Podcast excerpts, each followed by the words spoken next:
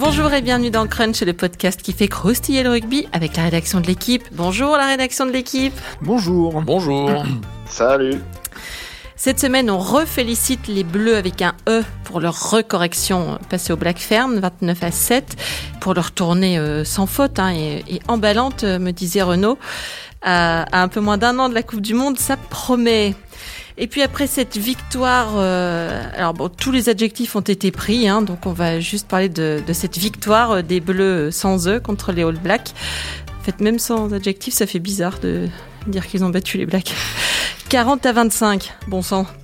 Euh, on va évidemment se pencher sur cette rencontre, sur le jeu, le match euh, référence, point d'interrogation. Sur les joueurs aussi, euh, problème, euh, guillemets avec les doigts, d'ouverture et d'arrière réglé, point d'interrogation. Et enfin, on se demandera carrément, parce qu'on recule devant rien, si on serait pas face à la plus belle équipe de France de tous les temps. On va match référencer avec nos, nos, nos relanceurs magiques à nous, hein, euh, Renaud Bourrel, salut Renaud. Bah, j'ai des frissons. des frissons. Maxime Rollin, salut Max. Salut Christelle. Et Romain Bergogne, salut Romain. Salut Christelle. Voilà, vous connaissez le programme, on peut y aller. Flexion, lié, jeu. Alors ça va être fantastique, avait promis Dan Carter hein, dans les colonnes de l'équipe euh, avant le match. Alors, je suis pas sûre qu'il avait vraiment euh, envisagé fantastique euh, comme ça, hein, mais mais le fait est qu'il avait raison. Hein. Je, je résiste pas au plaisir de te citer, Renaud. Il existe deux délices ovales sur cette terre le sandwich ventrèche et sa bière bien fraîche d'avant le match, et un triomphe sur les Blacks. Je maintiens. je maintiens. Même si j'ai pas trouvé la ventrèche autour du Stade de France, malheureusement. Voilà, tout se perd. hein. Voilà, exactement. J'ai eu ma bière fraîche et mon triomphe sur les Blacks. Voilà, une fois tous les 20 ans en France, on en profite. Hein. Et à l'époque, je suis pas sûr que je buvais déjà de la bière. Mais bon, en tout cas, c'était une belle soirée. Et la prochaine fois, tu seras en retraite. Euh, tu viens de dévoiler mon âge, là? Non, pas du On tout. réglera ça à la sortie du podcast. Donc, messieurs, vous étiez tous les trois là-bas.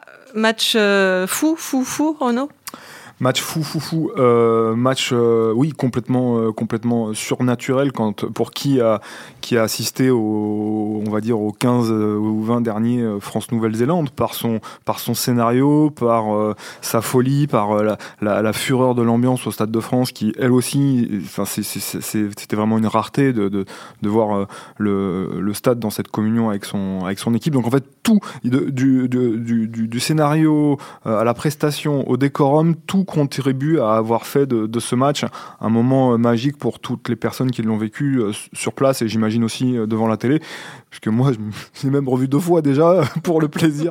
Donc, euh, donc euh, non, franchement, il y a, des fois où les, les superlatifs ils sont spontanés et ce- ce match les mérite, je trouve. Hmm. Je vais vous faire une petite confidence. C'est la première fois que j'ai vu Renault se lever de son siège pendant un match. C'est vrai que euh, sincèrement, je, crois de, mémoire, la dernière fois que je m'étais vraiment levé spontanément de mon siège comme ça, c'était, euh, je pense, c'était en fina- la finale en 2011 quand euh, quand Thierry du Sautoir il m'est laissé. euh, on se dit bon bah finalement peut-être que c'est possible, mais, mais spontanément quoi. Il y a des fois où je m'étais régalé, des choses comme ça, mais mais là euh, la réaction épidermique euh, comme ça, comme sur la sur la sur la relance de Romain Tamac dont j'imagine on va reparler. Non, il y non, avait, pas du il- tout. non, pas du tout, d'accord, très bien. oui, c'est vrai, il y a Biarritz, Stade français, ok. Mais non, il y avait longtemps, c'était vraiment, c'était vraiment super. Euh, Max, on parle souvent de, de matchs référence. Euh, c'est toujours un peu tarte à la crème. Est-ce que là, on en tient vraiment un? C'est toujours, moi je trouve difficile à dire euh, match référence. Oui, forcément, c'est un, c'est un match euh, hyper, euh, hyper abouti face aux Blacks. Alors même certains les diront oui, mais c'était pas les vrais Blacks. Bon, ils jouent en blanc, c'est vrai. Euh, ils étaient fatigués, gna gna gna gna gna gna. Euh, après, je me souviens quand même du match au, au Pays de Galles aussi, qui, est- qui était quand même peut-être, même si c'était seulement, je crois, le troisième de l'ère Galtier, si je me trompe pas. Euh, c'était selon moi aussi un des matchs références et je crois que euh, je crois que c'est même Fabien Galtier lui-même qui, a, reparlé spontanément de, de ce match-là. Euh, donc euh, oui, mon cœur balance entre, entre les deux, mais forcément, vu que c'est les Blacks, ça marque plus. Euh, vu aussi le, le scénario, la première mi-temps, les Blacks qui reviennent, et pour une fois, euh, on reste malgré tout serein. Il y a cette relance de dingue qui se termine pas par un essai, mais on a l'impression qu'il y a eu un essai tellement elle est, elle est magnifique. Donc euh, oui, pour tout ça, et pour à la fin, euh, voir euh, à côté de, de France 40 points, oui, on va dire match référence. Romain, euh, tu es d'accord dans, le, dans nos colonnes, Thierry du Sautoir parlait d'une maîtrise émotionnelle, enfin de, de, ah de tout. bien sûr moi, c'est vrai que je suis, un, plus jeune suiveur que de, l'équipe de France, donc euh, pour moi, c'est évidemment un match référence parce que j'ai connu des, premières années professionnelles un peu compliquées, on va dire, avec l'équipe de France. Euh, donc c'est loin le match référence. Oui, c'est vrai qu'il y a cette maîtrise-là. C'est vrai qu'en revoyant le match, en fait, on, on ressent même en voyant les joueurs quand les Blacks reviennent euh, en qui trois essais, reviennent à deux points. C'est vrai que même dans ces moments-là, en fait, on sent pas les mecs paniquer. Alors c'est vrai qu'évidemment la, la, relance de Tamac change beaucoup de choses, mais on sent que les, les, joueurs ont bien géré cet aspect-là pas de panique, euh, une bonne gestion des, des émotions et, euh, et, bon, ça donne cette fin de match assez folle qui, qui bascule enfin en leur euh, en leur faveur. Après, c'est vrai que sur l'aspect euh, l'aspect jeu, ce qui est ce qui est vraiment intéressant, c'est qu'on a, enfin, en tout cas sur l'aspect offensif, bon parce que la défense c'était c'était phénoménal aussi, mais sur l'aspect offensif, c'est qu'on a vu une espèce de synthèse un peu de, de ce qu'on a vu depuis depuis deux ans, avec à la fois l'idée de de tenir un peu plus le ballon, de, de, de, de créer des, des, trucs. Donc notamment, je pense au, au deuxième essai sur l'action d'Entama qui est qui est monstrueuse, euh, où tout le monde tout le monde y passe et ça finit par, par un superbe exploit de, de Romain Tamac, mais aussi avec l'idée de de lâcher le ballon quand il le fallait. Enfin, c'est-à-dire revenir un peu à la, la déposition qu'on avait en début de mandat, quand il fallait euh, quand il fallait pas taper, pas hésiter à taper avec une de grosses chasses sous le ballon. Enfin, c'était euh, c'était finalement euh, les finalement les doutes qu'on avait eu sur les deux premiers tests en termes de jeu ont été levés comme si euh, voilà ils avaient ils avaient un peu tâtonné sur les deux premiers matchs pour trouver le le bon équilibre sur ce match-là. Et bon, finalement, en plus, c'est contre les Blacks, donc ça tombait, ça tombait très bien, quoi. Mais c'est en ça que c'est un match référence, en fait, c'est parce que il y a, y a, il est, il y a une espèce de, de, de plénitude dans son, dans, dans, dans, toute son architecture. Il y a, il y a, y a effectivement le jeu. Et, euh, et, les, entraîneurs avec lesquels on a pu échanger depuis, depuis 48 heures, depuis cette victoire, disent ils sont heureux parce qu'en fait, euh, euh, c'est la validation et du projet et de leur travail, chacun en individuel, sur les petites choses précises qu'ils essaient d'amener, que ce soit euh, sur les attitudes au contact, que ce soit sur les sur les sur les sur les circuits de déplacement, sur, sur toutes ces choses. C'est donc c'est la c'est la récompense de ça. Et puis historiquement, les victoires les victoires françaises sur la Nouvelle-Zélande avaient toujours, ou en tout cas l'immense majorité du temps, des choses qui appartenaient appartenait au registre effectivement de, de l'émotionnel, euh, de, du, du, don de soi. Euh, on parlait surtout, bon, il y a cet essai du bout du monde en 94, mais, mais ce qui avait marqué, c'était euh, l'hyper-engagement, l'intensité euh, des Français. Et euh, là, il y a, y a, eu ça, mais on n'est pas sur, on leur a ouvert le scrotum en deux, on leur a marché sur la tête, on leur a fait des fourchettes. Mm. Non, non, non, là, euh, ils ont été battus euh, stratégiquement, euh, physiquement, techniquement. D'ailleurs, Dan Coles dit dans le papier de, de, Karim Ben Ismail, je crois que c'est hier matin, qu'ils ont été dépassés sur tous les secteurs, notamment ceux de la vitesse, qui n'arrivaient jamais aux All Blacks face aux Français. donc vraiment, tous les paramètres. Et puis, il y a, ce que disait Romain, ce côté, il y a eu le QI rugby et il y a eu le quotient émotionnel aussi, froid, euh, presque britannique, quoi. Et, euh, et ça, c'est quelque chose pareil dont on n'avait pas l'habitude chez, chez, euh, les joueurs, chez les joueurs français de, de ne jamais paniquer. Et c'est ce qui rend cette partition, en tout cas, si ce n'est totalement parfaite, au moins référente de, de, de l'ère en cours. Moi, pendant le match, j'ai échangé avec Jonathan Wisniewski, ex-demi d'ouverture qui a mis un, terme à sa carrière à la fin de la saison dernière. Et il m'a envoyé un message en me disant on a fait la même chose que les Irlandais, mais avec de la magie. Et c'est vrai que la semaine d'avant, et je trouve ça, cette phrase assez juste. C'est vrai que la semaine d'avant, on avait beaucoup parlé euh, des Irlandais qui avaient euh, concassé, fracassé les, les, All Blacks et qui avaient obtenu euh, leur victoire comme ça. Euh, et finalement, les Français ont presque fait encore mieux, c'est-à-dire que ils ont gagné toutes ces collisions, ils ont ils ont étouffé les Blacks, mais en plus, il y a eu de la magie.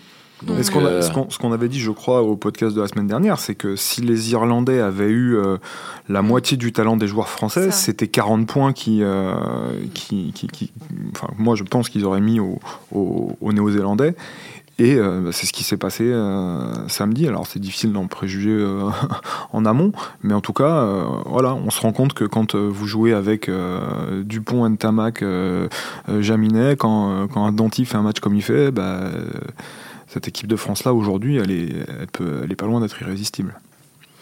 Est-ce que, regardant le, début là, du, du c'est euh, Gelon, j'ai trouvé qu'il y avait plus de, de, gourmandise en fait que de que d'autres choses, que de mmh. c'était pas surinvesti comme on a pu aussi le voir parfois. Bah, de ce qu'on m'a dit, en tout cas, la semaine des joueurs n'a pas été, euh, il n'y a pas eu quelque chose de fait spécialement parce que mmh. c'était les Blacks. Ils ont essayé de passer la semaine la plus euh, normale possible avec un discours hyper positif sur le thème euh, euh, profiter, ce sont des moments rares dans des carrières de jouer les All Blacks. Et effectivement, ça faisait trois ans que l'équipe de France n'avait pas, pas joué, contrairement à une époque où on les jouait euh, beaucoup. On en parlait avec euh, Thierry Dussautoir. Thierry Dussautoir, dans sa carrière, il les a joués 12 fois les All Blacks. Mmh. C'est-à-dire. 11 fois. je crois. Lui m'avait dit 12, mais donc 11 fois. 11 ce, qui, fois. Ce, qui, fait, ce qui fait en tout cas plus d'une fois par an pour lui. Donc bon, c'est ça casse pas le mythe parce que c'est toujours compliqué.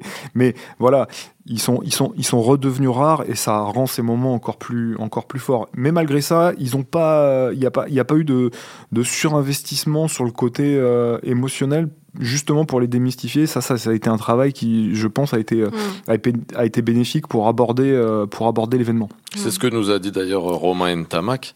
Je, je, lui ai posé la question justement par rapport à la préparation peut-être mentale de ce match, elle avait été différente. Il m'a dit pas du tout. Même le AK, on en a parlé cinq minutes avant de sortir des vestiaires. On s'est dit qu'on allait rester face à eux et qu'une fois le AK terminé, on formerait un cercle avant le coup d'envoi. Voilà, c'est... Mm. Aussi simple que ça. Romain aussi, c'est pas. Romain, si, Romain. Romain Tamac est avec nous euh, Romain Bergogne. C'est Romain Bergogne et c'est tout aussi bien, mon vieux. c'est tout aussi magique. Et d'ailleurs, il va relancer ce podcast avec, euh, avec la même magie. Euh, Romain Bergogne. Romain Ntamak disait aussi dans, dans son interview on nous voyait tout gentil, tout beau. ils ont montré aussi que, voilà, que c'était une équipe puissance. Ils ont marqué un grand coup là en matière de, pas, de reconnaissance internationale, euh, les Bleus? Ouais, je, je pense en tout cas sur l'aspect euh, tout doux, tout gentil, ils ont montré qu'effectivement qu'ils avaient. Euh, de toute façon, on l'avait vu dans la composition d'équipe. Hein, dès que dès qu'elle avait été annoncée, il y avait il y avait du lourd devant avec ce choix bon qui avait été de, de conserver Cameron Walkie en deuxième ligne, mais par contre il a lui une troisième ligne féroce dont on a vu finalement un abattage assez monumental assez monumental euh, samedi soir. Euh, bon, Vinny Antonio qui a fait ses 45 minutes, mais c'était pas les mêmes 45 minutes que face à la Géorgie où il a été euh, destructeur. Enfin, il a avancé sur les collisions qu'il a eu à jouer. il a mis deux trois tampons. bon, Willem C, j'en parle même pas tellement il a été brutal. J'ai en revoyant encore son, son premier déblayage sur, je crois que c'est sur Coles, c'est d'une. Enfin voilà, donc c'est vrai que là sur l'aspect férocité devant, euh, il y, a, y, a y, a, un bon équilibre qui a été trouvé. C'était un peu l'interrogation de ce, match-là, parce qu'on se rend compte que finalement, ben, Cameron qui euh, tient euh, largement la baraque à ce poste-là, que même sans Marchand, qui était quand même le, le gratteur de l'équipe de France dans le jeu au sol, ben, la, y a une, ça a largement tenu euh, derrière. Bon après en plus il y avait la, le Jonathan Danty dans la ligne de trois quarts qui avait aussi ce rôle-là de d'attaquer le milieu du terrain et quand il est dans cette forme-là et qu'il avance comme ça, il, il, est, il, est, très fort. Donc euh, c'est vrai que là, on a vu aussi un visage de l'équipe de France euh, dur, quoi. Enfin, des, des vraiment des, des, joueurs qui marquent. Euh, Villiers notamment là dans la dans, qui, qui, très étonnant dans le registre du, de l'attaque du milieu de terrain malgré un gabarit qu'on pourrait penser euh, voilà mhm. moins important qu'apporte qu'apporte toujours de l'avancée avec des qualités euh, surprenantes.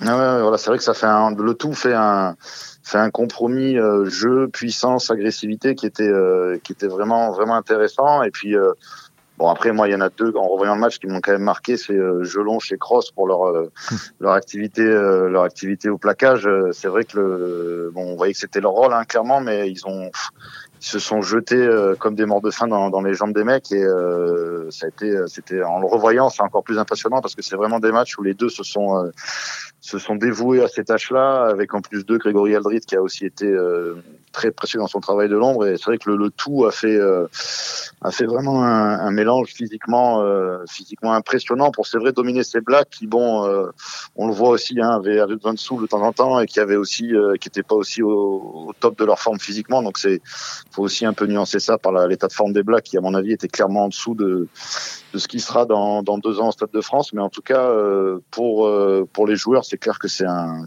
un, une référence, je pense, absolue dans leur dans leur construction à ce niveau-là. Quoi. Je suis, d'accord avec Romain, c'est dur de, c'est dur de pas, c'est dur de, de, de, faire un peu le, le, comment dire, le, le, pisse vinaigre après un match pareil. Mais ils ont subi ce que l'équipe de France a subi euh, le nombre de fois où elle s'est déplacée euh, l'été euh, voilà, au bout de sa vie. Voilà, ils sont partis chez eux le 28 août, hein, les Blacks même. Exactement. Et mais bon, quand les Français y vont, ils ont 9 euh, ou 10 mois de saison de top 14 derrière eux. Euh, c'est pas, ils sont, certains sortent d'une finale de top 14. Ils préféreraient être avec les copains euh, à l'apéro plutôt qu'au bout du monde à savoir qu'ils vont prendre 40 points. C'était ça les discours sur place en tournée. Donc, et, ça expliquait beaucoup. Donc, effectivement, il y a, y a, des circonstances qui font que c'est pas, c'était pas les All Blacks les plus fringants de, de l'histoire, mais en attendant, les All Blacks, ils prennent jamais 40 points, quoi. Même en novembre, hein.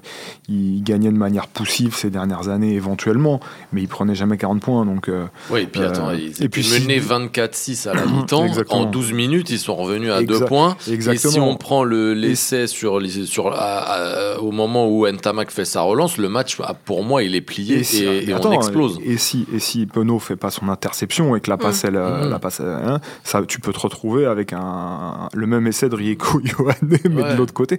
Donc, faut pas euh, voir minimiser, la, performance. Mais euh, il faut la relativiser au regard de la forme de ces All parce que il y a aussi des trucs qui font jamais d'habitude. Le, coup de pied en touche de ah, Barrett, à la deuxième minute, il est totalement bah, lunaire et il donne un essai. Qui donne un essai et qui met euh, voilà qui, met la France sur orbite dès la deuxième minute. Après bon voilà, faut le mettre sur le ballon porté, tout ça.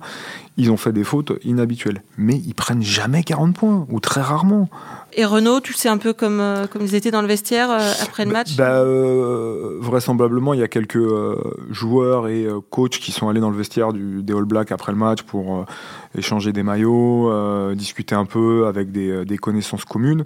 Et, et vraisemblablement, bon, il y avait déjà un silence assez euh, assourdissant. Et puis, euh, et surtout, euh, on me rapportait qu'il y avait des joueurs extrêmement marqués physiquement, quoi, mais de manière, enfin, rincés, lavés.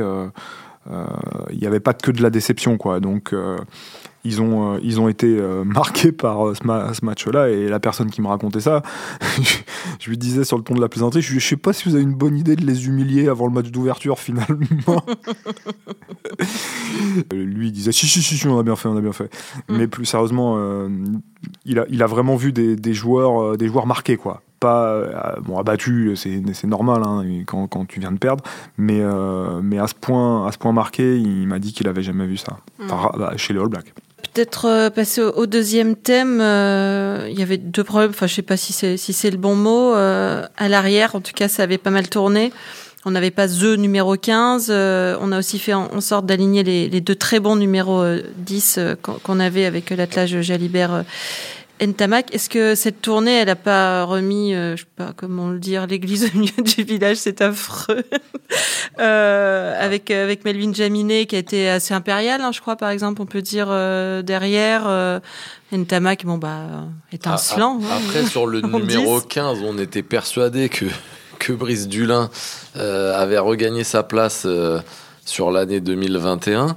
Et puis finalement, on n'avait pas, vu venir l'OVNI euh, Melvin Jaminet. Euh, là, il faut dire que Melvin Jaminet, bah, il fait trois euh, très bons matchs, 92% de réussite face au Perche, un 8 sur 8 face au Black, avec des pénalités en coin. très bon jeu au pied, la relance avec, avec Ntamak. Donc, est-ce que le problème est réglé? Je ne sais pas, puisque au début du mandat de Galtier, je crois que c'est Boutier qui a enchaîné les six premiers matchs, on pensait que ce serait lui. Et puis après, il y a Dulin qui a dû en enchaîner six ou sept, on pensait que c'était lui. Euh, là, c'est Jaminet qu'on a enchaîné six ou euh, six. Euh, est-ce que ce sera lui? Oui, on a l'impression, mais moi je dis que tout est possible quand même. Euh, je sais pas, peut-être que euh, dans, dans, un an et demi, il y aura encore une, euh, un ovni qui débarquera et qui, et qui le poussera sur la touche, ou une blessure. Ou... Bon, en tout cas, euh, s'il est à 100%, il devrait quand même être, selon moi, dans, dans le groupe. Euh, voilà, après sur le poste de numéro 10, est-ce qu'on a réglé le problème Attends, on va peut-être demander sur, sur, sur, le 15. Romain, tu as un avis? Bah, Après, moi, je suis je suis un peu comme Max. C'est vrai qu'on a tous été un peu surpris par l'éruption de, de Melvin Jaminet à, à ce niveau-là. Euh, euh, et en fait, le Brice Dulin avait l'avantage d'apporter son, son pied gauche aussi dans le dans le système du jeu au pied français. Euh, ça, c'est un problème qui, qui, enfin, qui se pose plus vraiment parce que même s'il est droitier, euh, bon, Jaminet a une telle puissance dans l'exercice et euh, une telle précision qu'il s'est rendu indispensable. Et après, euh, Dulin avait aussi fait des gros matchs euh, sur l'aspect duel aérien et tout ça, dans lequel Jaminet aussi s'est affirmé, a pris ses aises. Bon, j'ai quand même l'impression que Jaminet a un peu plus de canne aussi. Enfin bon, du coup, le, le, le débat sur l'aspect purement euh, jeu, euh, pour l'instant, euh, bon, penche largement en faveur de, de Melvin Jaminet, parce qu'après, bon, on parle de Brice Dulin, mais il y a aussi un autre joueur qui est dans l'affaire, euh, bon, qu'on oublie un peu, mais c'est Thomas Ramos, qui, fait, qui est quand même phénoménal avec Toulouse depuis depuis plusieurs plusieurs mois, voire plusieurs saisons, et qui, bon, qui est même plus dans les dans les 28. Donc euh, voilà. Et euh, donc pour, pour, le poste derrière, je pense qu'effectivement Melvin Jaminet a pris une énorme euh, une énorme option aussi. Et en matière de, de, de, de 10, de, de, de Jalibert, de Tamac, de 12, de bah, tout ça Vous avez deux, deux super attaquants et moi j'étais plutôt séduit par l'idée de les mettre tous les deux sur le terrain, même si ma, ma, ma petite préférence, et à mon très humble avis, parce que je ne suis pas entraîneur ni sélectionneur, euh, c'est que j'aurais préféré euh, Ntamak en 10 et euh, Jalibert en 15, qui, selon moi, a des qualités euh, pour être un très bon, euh, très, très bon arrière. Ça s'est pas passé comme ça. En revanche, ce qui me bluffe par rapport à Ntamak, c'est qu'il euh, il a été mis, entre guillemets, hein, en, difficulté sur les deux premiers tests, en le plaçant en premier centre. Euh, dans, dans, un, rôle. Euh, on n'avait pas l'impression qu'il en crevait d'envie de jouer, jouer à ce poste-là, euh, que c'était pas pas simple, que c'était bon, c'était un débroussaillage. Et puis contre les Blacks. Enfin bon, dès l'Argentine, on avait rapidement entendu que ce serait difficile de battre les Blacks sans rendre à l'ouverture en interne en équipe de France. Euh, et là, il, revient contre les Blacks à, son poste de prédilection et vous sort un match. Euh, je, me souviens, on a dit bon, on va lui mettre 10 là quand même. donc, euh, c'est un champion quoi. C'est un, un, un, énorme champion avec un sang-froid incroyable. La, la, façon dont il raconte euh, le lendemain euh, euh, les, les, moments clés de ce match, on se rend compte que c'est. en plus, il a un disque dur qui tourne à une vitesse hallucinante. Donc, en tout cas, il, il, a, il, a, enfin, il, a, tout fait pour convaincre. Mmh. Oui. Après, en plus, si, si, on repense un peu au groupe qui devrait être constitué pour le tournoi, il faut penser aussi qu'au centre, euh, Jérémy Vakatawa devrait revenir. Bon, Arthur Vincent, ce sera évidemment euh, trop juste vu qu'il s'est fait les croiser, mais euh, du coup, il y aura quand même aussi du monde au, centre, ce qui pourrait favoriser aussi le, le fait de rester sur un système avec un, un numéro 10 et deux centres plus classiques, entre guillemets, et ce qui, vu ce qui s'est passé euh, samedi soir, ferait quand même pencher la balance assez nettement en faveur de, de Romain Ntamak. Après, il faut pas oublier que Romain Ntamak était le choix numéro un de Fabien Galtier et son staff au moment de leur prise de fonction, c'est-à-dire pour le tournoi 2020. Euh, Romain Ntamak a entre guillemets perdu sa place de numéro 10 au profit de Mathieu Jalibert euh, suite à une euh, petite blessure à l'automne euh, 2020. Euh, ensuite, derrière, il était absent pour le tournoi parce qu'il s'est blessé en club à la mâchoire. Donc, en fait, il a enchaîné, je crois, les six premiers matchs comme titulaire. Après, c'est Jalibert qui a enchaîné six matchs comme titulaire. Mmh. Mais parce que Romain Ntamak était blessé. Donc, on, sa on savait pas vraiment. Il est titulaire à la Coupe du Et Monde. Il était titulaire à la Coupe du Monde, donc euh, c'est ou, ou, Fabien Galtier, ou Fabien Galtier était, là. Un, voilà, enfin c'est numéro un, mais quoi il... Donc en tout cas, c'était une forme de continuité. Il était numéro un au, au début du mandat de Galtier. Là, c'est vrai qu'on on attendait de savoir, vu que les deux étaient en forme, avaient fait un super début de saison, qui allait débuter. Finalement, le staff, sans peut-être trop vouloir choisir, a trouvé cette option de tenter l'association. Jalibert en 10, Ntamak en, en 12. Mais sur les Blacks, force est de constater que ils ont mis Ntamak. Ça prouve, selon moi, qu'Ntamak est le numéro 1 dans leur esprit. Avec le match qui sort, je vois pas comment il pourrait ne pas débuter le tournoi s'il est à 100% physiquement et s'il est apte. Pour revenir sur sa relance, question de béotienne. Est-ce qu'il est possible qu'on dise aussi, euh, vous avez vu ce qu'il a fait, Ntamak, c'était magique, et si quelqu'un pense à le refaire, je arrache les ongles ou Bonne question. La preuve, c'est que la réponse n'est pas évidente. Euh... Je sais pas si ça se refait, ça, se retente 50 euh, ah, ah, fois. c'est, comme il le dit très bien. C'est lui qui, le, qui le, raconte très bien finalement. Il, dit qu'il fallait la tenter. C'est d'ailleurs le, titre de, l'interview. Oui, qu'il a même pas réfléchi, que c'est instinctif, C'est instinctif et, au pire, euh, au pire, bah il y avait une mêlée à 5 pour les pour les blacks. Hmm.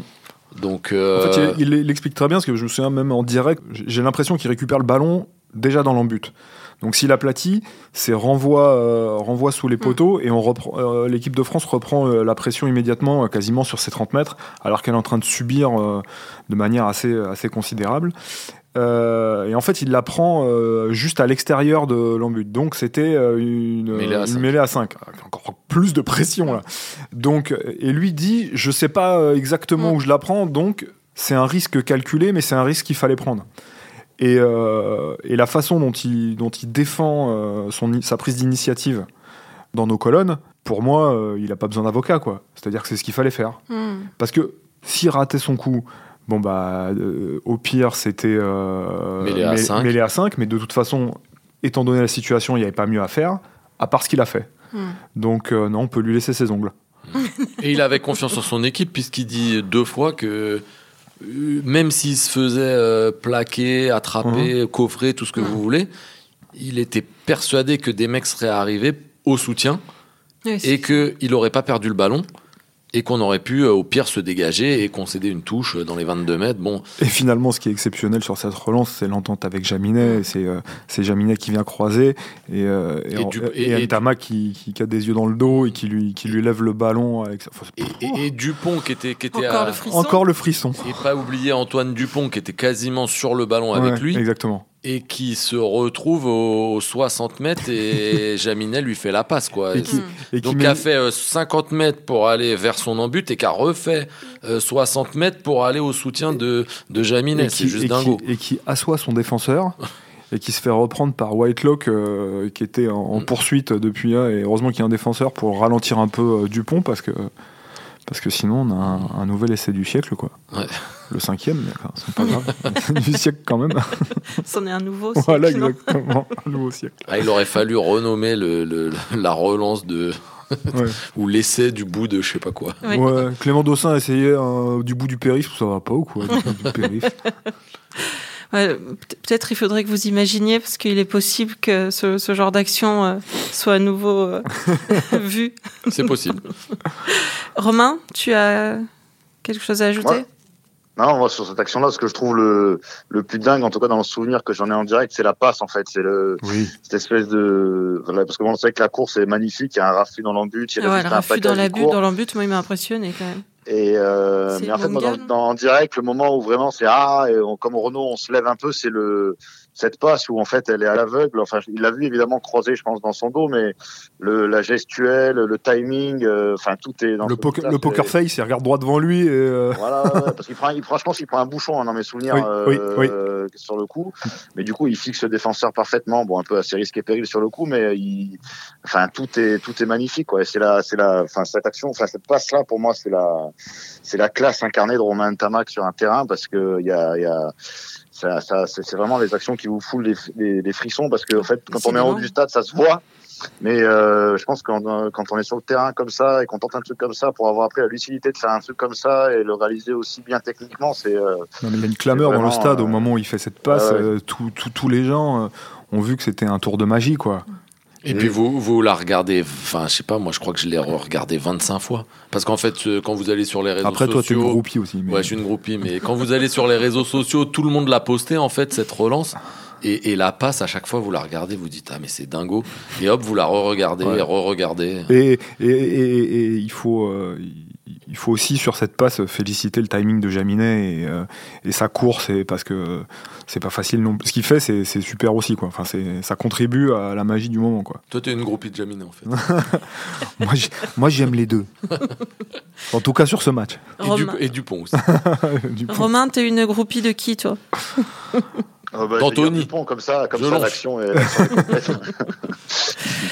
euh, on, est, euh, on, est très long. Bon, ça, ça, méritait. En une seconde. Euh, alors, est-ce que, avec tout le bien qu'on en a dit, est-ce qu'on est face à la, devant la, la, meilleure équipe de France de, de tous les temps, du bout du monde, du périph' Bah, il faut, enfin, il faut. Euh, alors là, tout à coup, ça va être un peu la douche, euh, la douche tiède, mais. la douche froide même. Euh, non, mais il y a, y, a, un, y a un potentiel euh, extraordinaire, offensif, défensif, des matchs. on a vu des matchs qu'on n'avait pas vus. Enfin, comme disait Romain on fait partie d'une génération, on a, mangé beaucoup de pain noir avec l'équipe de France, hein, euh, euh, des très mauvais matchs, euh, un quart de finale contre les All Blacks perdu à 60 points, des purges infinies. et là, on voit des choses. la victoire contre l'Angleterre au Stade de France, la première du, la, première vraie première du mandat Galtier, la victoire au Pays de Galles qui avait été dantesque, une victoire à 30 points contre l'Irlande au Stade de France aussi en novembre. Euh, et puis ce match-là. Donc, ouais, c'est une génération extraordinaire. Euh, la meilleure génération de tous les temps. Euh, pour le moment, ils n'ont pas fait de grand chelem. Ils n'ont pas de titre. Ils ont cette victoire référence sur les All Blacks. L'objectif, c'est d'être champion du monde en 2023 je pense qu'il il faudra au moins ça pour, pour, pour l'accréditer de ça, parce qu'il y a eu des très belles équipes de France avant. Celle de 95 méritait mieux que la demi-finale dans la boue. Euh, voilà exactement. Euh, il fallait, euh, il y a celle de, celle de 99. Il faut se souvenir des grands chelems 97-98 qui étaient tout bonnement extraordinaires en termes de jeu. Et elle va en finale de la Coupe du Monde avec pareil des joueurs qui ont marqué leur génération. Euh, celle de 2011 dans un autre style, elle gagne une tournée en Nouvelle-Zélande, elle gagne en Nouvelle-Zélande, elle fait un grand chelem et elle meurt en finale dans les conditions qu'on sait. À un point. À un point et avec des joueurs. Euh, euh Thierry Dussautoir est élu meilleur joueur du, monde cette année-là. Euh, en vrac, euh, Aurélien Rougerie cher à votre cœur. non mais voilà, Maxime Maxime Médard qui avait été champion du monde des moins de 20. Enfin, je, je, on, s'arrêtera pas. Imanol Doki, toute la planète aurait voulu avoir ce joueur-là en troisième ligne à l'époque.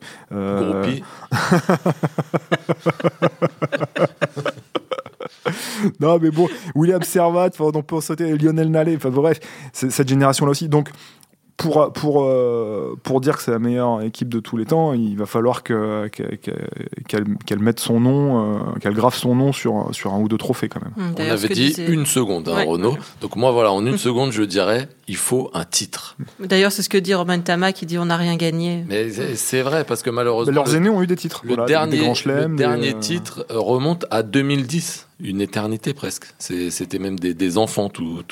tous ces joueurs extraordinaires. Et moi, je pense que s'ils gagnent un titre, pourquoi pas là le, prochain tournoi, et bien sûr euh, la Coupe du Monde, on l'espère tous, bah là, oui, ce sera la meilleure euh, équipe de France de, tous les temps. Hmm. Oui, on sait que c'est une, une année à Grand Chelem. Euh, on reçoit l'Angleterre, l'Irlande, Surtout vu les derniers résultats, je pense que ce tournoi, il, peut être, euh, il peut être fondateur euh, aussi. Mais il va, être, euh, il va être ultra, ultra tendu parce que parce que l'Irlande a et, revient, l'Angleterre est, au niveau, le Pays de Galles, bah, ils sont toujours là, l'Écosse, ils nous font chier. Oh. pardon. Ah, non, non. Donc, donc voilà. Tu mettras un bip, Antoine. donc voilà, il faut un titre et, et s'il y a un titre, bah, cette, cette génération, cette équipe de France marquera l'histoire. Romain bah, je suis d'accord avec mes deux camarades. Euh, c'est vrai que c'est un peu compliqué de prendre du recul comme ça pour, pour affirmer que c'est la meilleure équipe euh, de France de tous les temps. Mais c'est clair qu'avec des titres, euh, soyons fous, un grand chelem et, et une Coupe du Monde dans les deux prochaines années, je pense qu'effectivement la, la, question se posera et, et, et voilà. J'en dirai pas plus. Je suis d'accord avec mes deux camarades. C'était ton dernier mot? C'est mon dernier mot, Renaud. Groupie. Euh, eh bien, merci messieurs, on va s'arrêter là. Alors, euh, vous m'avez donné des frissons. Euh, C'était Crunch, une émission de la rédaction de l'équipe. Aujourd'hui, j'étais avec Renaud Borel, Maxime Rollin et Romain Bergogne. Euh, merci à Antoine Bourlon à la réalisation à l'édition. Et retrouvez-nous tous les lundis sur l'équipe.fr, Apple Podcast, Google Podcast. N'hésitez pas à réagir, laissez des commentaires, mettez-nous plein d'étoiles. À la semaine prochaine.